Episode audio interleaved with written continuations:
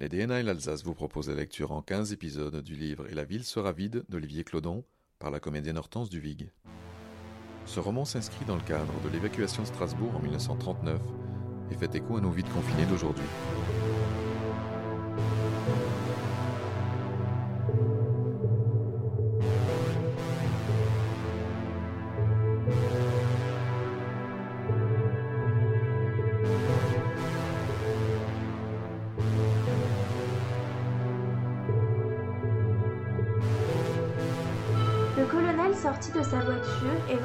Rencontre de Monge, qui s'étirait sur le trottoir en contemplant la façade alourdie par d'épaisses colonnades.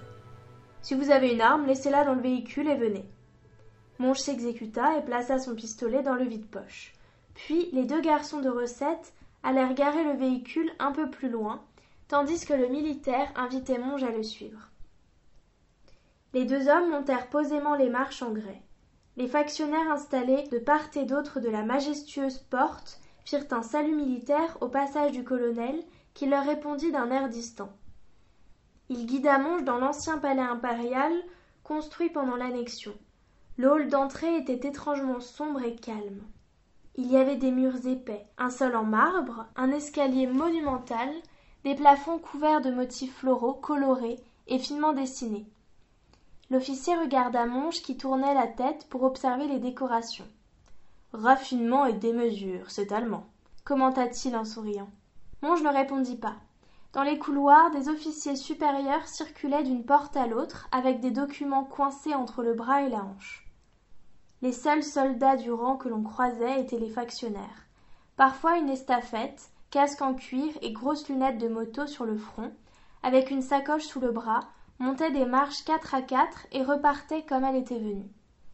Des officiers de liaison de différentes armes de l'armée de terre se croisaient sans un mot.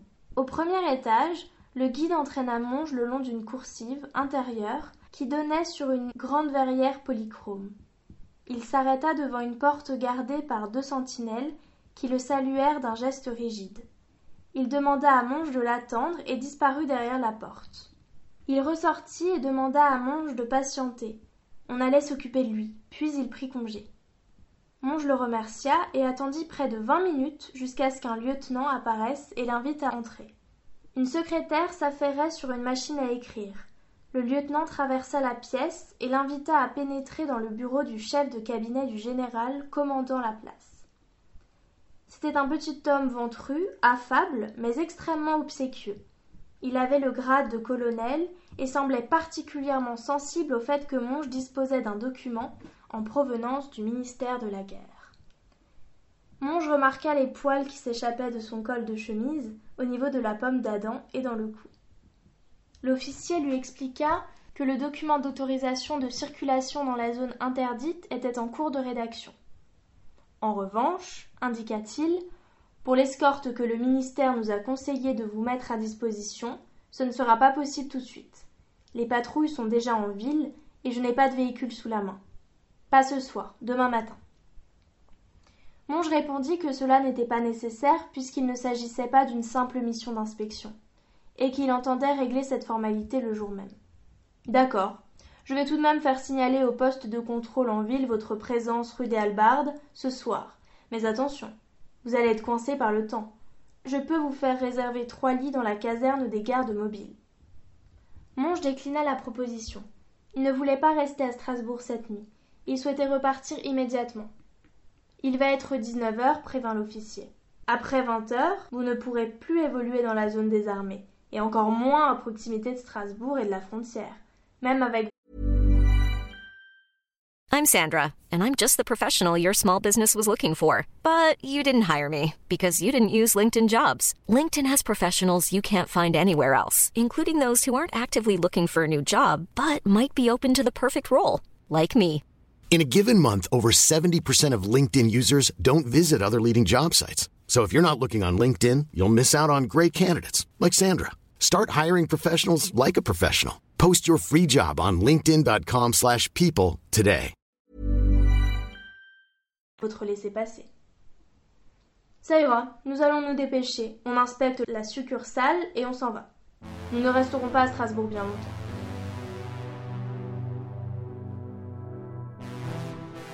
Albert avait passé une partie de la journée à somnoler sur le divan.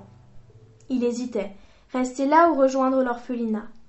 Mais il ne pouvait se résoudre à partir, quitter cette adresse, cette sorte de lien ténu et indistinct avec son histoire.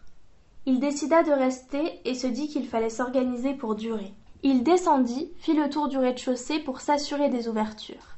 Il plaça des outils contre les portes et les fenêtres, invisibles de l'extérieur. Il disposa ensuite des pots en terre cuite sur lesquels, en cas d'intrusion, les outils tomberaient inévitablement en faisant du bruit et l'alerteraient. Puis il monta au deuxième étage dans la grande chambre du fond. Il prit les grands draps et les serviettes sur les piles, les descendit. Il les étendit devant les fenêtres. Il équipa ainsi le petit salon et la bibliothèque pour se mettre à l'abri des regards indiscrets et des patrouilles qui surveillaient la ville évacuée. Il aimait d'ailleurs cette sensation d'espace réduit, protégé, isolé du reste du monde. C'était le même sentiment qui le saisissait le soir au foyer après l'extinction des feux, quand il s'asseyait en tailleur sur son lit et recouvrait sa tête de la couverture. Il formait comme un tipi, et en dessous il se créait un espace rien qu'à lui. Il avait alors le sentiment de se concentrer sur lui-même, autour d'un point qui était son cœur. Il avait dans ces moments-là le sentiment grisant d'être et d'exister en tant qu'individu. Non pas celui que les autres voient et imaginent, mais celui qu'il était vraiment, avec ses rêves, ses espoirs, ses douleurs, ses tristesses qu'il tenait secrètes. Mais chaque fois, très vite, la conscience de sa singularité se transformait en une sourde angoisse qui l'envahissait. Et le grand vide de son histoire prenait l'ascendant.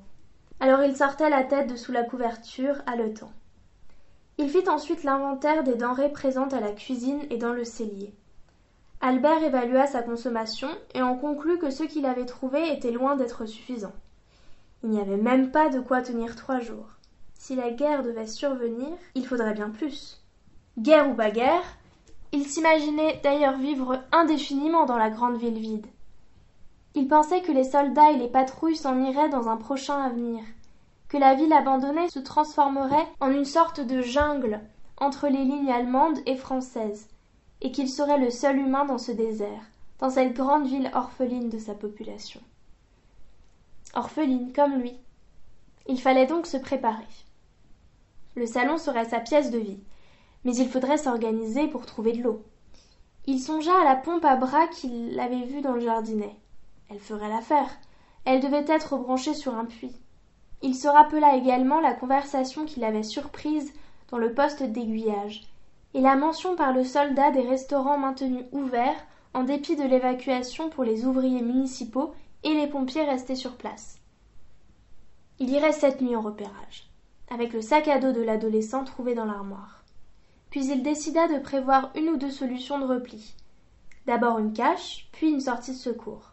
Pour la sortie, il imagina les toits. Il monta au grenier, s'approcha de l'une des lucarnes. Elle était trop haute pour lui.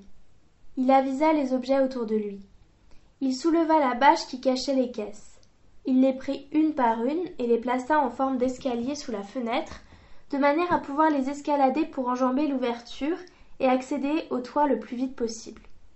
En les déplaçant, il put constater qu'elles étaient rigoureusement identiques et que chacune portait une étiquette avec une année, un numéro et la mention Banque Schneider, archive, conseil d'administration. Schneider encore, se dit-il. Mais ce furent les termes conseil d'administration qui lui sautèrent aux yeux. Il les avait déjà entendus à l'orphelinat, les jours de grandes réunions. Il n'avait jamais trop su ce que cela signifiait exactement, sauf que des personnes importantes venaient alors au foyer et que cela mettait le personnel dans tous ses états. Ce n'était vraiment pas le jour pour faire les malins. Les punitions tombaient avant même que l'idée d'une bêtise ne termine de se former dans le cerveau des pensionnaires. Une fois les caisses placées, il essaya d'accéder au toit. Ça marchait. Il passa le bras et fit glisser sa main sur les tuiles. Le versant du toit était raide, et les tuiles plates, mais rugueuses, et ne glissait pas. En cas d'urgence, et en étant vigilant, il pourrait rejoindre le toit voisin et cette sorte de terrasse que l'on apercevait d'ici. Satisfait, il redescendit au premier étage et aménagea une petite cage discrète dans un placard du cellier, au cas où il devrait se cacher sans pouvoir fuir. Philippe arrêta la camionnette devant la porte de la banque Schneider, juste sous l'Oriel, et coupa le moteur. Allez, dépêchons-nous, fit Monge en descendant du véhicule. Il confia le trousseau de clés à Gaspard qui entreprit d'ouvrir la lourde porte en bois de la banque. Monge observa la façade, puis la rue, à gauche et à droite. Tout était vide et silencieux. La nuit approchait. Philippe se tenait à l'écart, le fusil de service accroché à l'épaule. Gaspard dut essayer plusieurs clés avant de pouvoir ouvrir la porte. Quand elle pivota, il se tourna vers Monge qui lui confia la lampe torche. L'armoire électrique doit être dissimulée dans un mur, fit-il. Gaspard entra, chercha la lumière.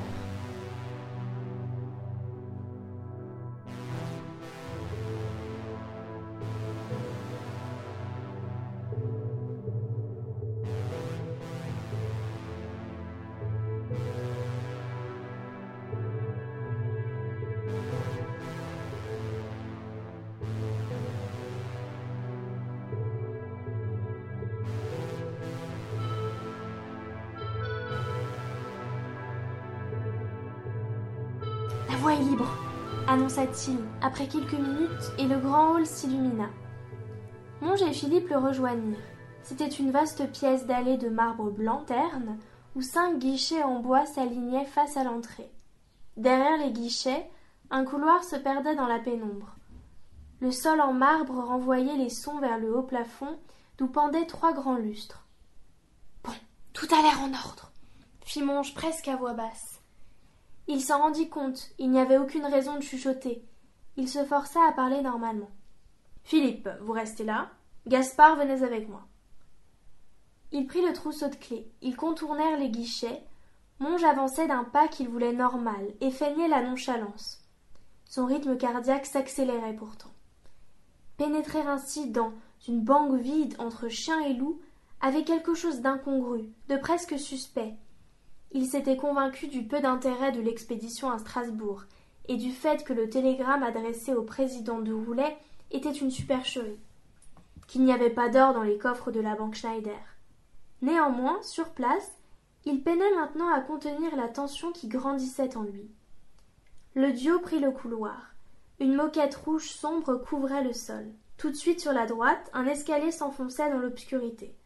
Monge demanda à Philippe, resté dans l'entrée, de brancher les disjoncteurs du sous-sol. L'arrivée de la lumière accompagna instantanément le claquement de la porcelaine dans le tableau électrique. L'escalier était large, et la même moquette que dans le couloir couvrait la partie centrale des marches. La rampe en laiton renvoyait des reflets dorés. Après une volée de dix marches, l'escalier marquait un coude à droite. Ils descendirent en silence une nouvelle série de dix marches et arrivèrent dans une pièce complètement vide. Le mur de droite était occupé par une énorme porte blindée circulaire équipée de quatre petites serrures marquées des lettres A, B, C et D et d'une très large poignée. Par ici, fit Monge en s'approchant. Il manipula le trousseau, identifia les quatre clés en laiton qui portaient les mêmes lettres. Il les désolidarisa pour pouvoir les glisser dans chacune des serrures correspondantes. Puis il les tourna délicatement l'une après l'autre. C'était la première fois qu'il ouvrait la porte d'un coffre-fort de cette taille. Il avait pourtant déjà visité plusieurs salles des coffres et des serres à espèces, mais jamais il n'avait tenu en main les clés et ouvert lui-même la porte de ce genre de lieu, saint des saints de la banque. Monge fut frappé par l'absence de tout frottement. Les mécanismes étaient parfaitement réglés et huilés pas le moindre cliquetis. Il avait l'impression de tourner les clés dans le vide, sans aucune forme de résistance. Une fois les quatre clés en position, il actionna la poignée d'un quart de tour. Là non plus, aucun bruit ni frottement, et pourtant les quatre cylindres en métal, invisibles et enfoncés de trente centimètres dans le mur, glissèrent dans leur chambre et vinrent se ranger dans l'ouvrant. Tout était si facile, comme baignant dans l'huile. Puis il tira vers lui la lourde porte. Il retint son souffle. Il tira d'abord fortement pour imprimer le mouvement, puis l'inertie fit le reste, et la pesante pièce d'acier pivota complètement sur ses gonds. Monge et Gaspard enjambèrent la marche avec précaution et pénétrèrent lentement dans la salle des coffres. Elle baignait dans une lumière métallique. C'était une salle rectangulaire, sans aucune autre ouverture que la porte qui se trouvait derrière eux. Les armoires à coffres étaient réparties tout autour et couvraient tous les murs de haut en bas. Il y avait au centre une petite table avec un sous-main en cuir couleur bordeaux, une chaise et un encrier. Les portes des coffres étaient toutes entr'ouvertes de la même façon, avec les clés dessus, laissant deviner des centaines de cavités creuses et un travail de vidage réalisé par des mains anonymes, parfaitement méticuleux et ordonné, administratif.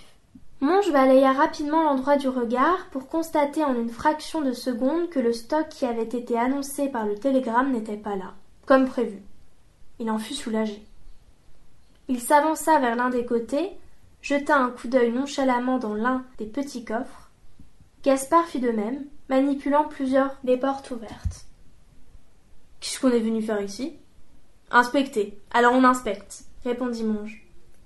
Il réfléchissait à toute vitesse. Quelqu'un était-il passé avant eux?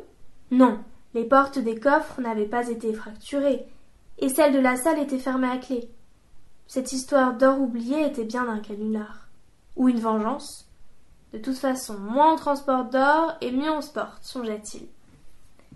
Surtout par les temps qui courent. Reste à savoir qui a écrit le télégramme, qui cherche à piéger le président de Roulet. Il faudra tirer tout cela au clair. Si on n'arrive pas à quitter la ville ce soir, J'irai interroger demain le personnel de la poste au sujet du télégramme. On va remonter et jeter un coup d'œil dans les bureaux par acquis de conscience. Et ensuite on file, fit Monge d'un ton qu'il voulait être désinvolte. Allez-y, Gaspard, le temps que je referme tout cela. Gaspard sortit et Monge entendit ses pas s'éloigner, à peine amortis par la moquette de l'escalier. Il observait la salle des coffres. Il était soulagé et en même temps agacé par cette pièce vide. Tout ce trajet pour rien. Il s'approcha du petit bureau, fit glisser son index sur le plateau en chaîne. Pourtant, se disait-il, le télégramme transmis à Paris était parfaitement crédible. Pourquoi avoir inventé cette histoire de stock restant?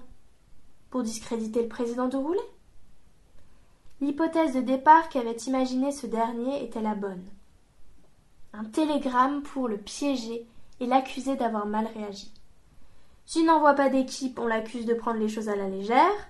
S'il envoie une équipe, on l'accuse d'être fébrile et de ne pas savoir ce qui se passe dans les succursales. C'est tout. Cela était-il vraiment suffisant pour le déstabiliser? Comment ses adversaires pourraient-ils exploiter son attitude? Comment donner un coup de projecteur sur sa supposée défaillance pour ensuite instruire le procès en incompétence du vieux dirigeant? Brandir le télégramme d'une main et la mission de Monge de l'autre? C'est un peu léger pour avoir la peau du président. Il en faudrait un peu plus, quelque chose de moins discret, de plus spectaculaire, quelque chose qui fasse du bruit. Monge regardait tout autour de lui, et soudain il eut un flash, le sentiment d'être un pion sur un échiquier. Une bouffée de claustrophobie le saisit. C'est lui qu'on avait attiré ici pour faire du bruit. Il se sentit comme un rat pris dans un piège, un pion au fond d'une salle des coffres. Il recula instinctivement vers la porte, enjamba la marche. Il sortit, passa en revue la pièce vide qui servait de vestibule. Il se ressaisit, s'efforçant de maîtriser sa nervosité. Pas de panique, tout va bien. On reste calme et on quitte la ville. Il posa les deux mains sur la lourde porte et avant de la faire pivoter, écouta. La banque était silencieuse. Il jeta un dernier coup d'œil dans la salle des coffres, puis referma la porte. Il tourna les quatre clés avec soulagement mais rapidement, et remit sur le trousseau. On ne va pas traîner ici, se dit-il. On ne va pas non plus traîner dans cette ville. On rentre à Paris. En remontant les marches, il se disait qu'il lui fallait envoyer un télégramme au plus vite au président de Roulet. Ou l'appeler. Le prévenir en tout cas, lui confirmer l'absence d'or et le fait que le courrier était un leurre, une manigance dont il fallait trouver l'origine et l'objectif au plus vite avant qu'elle ne lui nuise. Il regarda sa montre. En se dépêchant, on devrait pouvoir quitter Strasbourg vite et avaler quelques kilomètres avant le couvre-feu. En arrivant en haut de l'escalier, il entendit un froissement de tissu sur la droite. Il tourna la tête. Il sentit un violent coup dans l'estomac qui lui coupa la respiration et le plia en deux. Un second coup le frappa derrière la tête et Monge perdit conscience avant même de sentir son nez s'écraser au sol.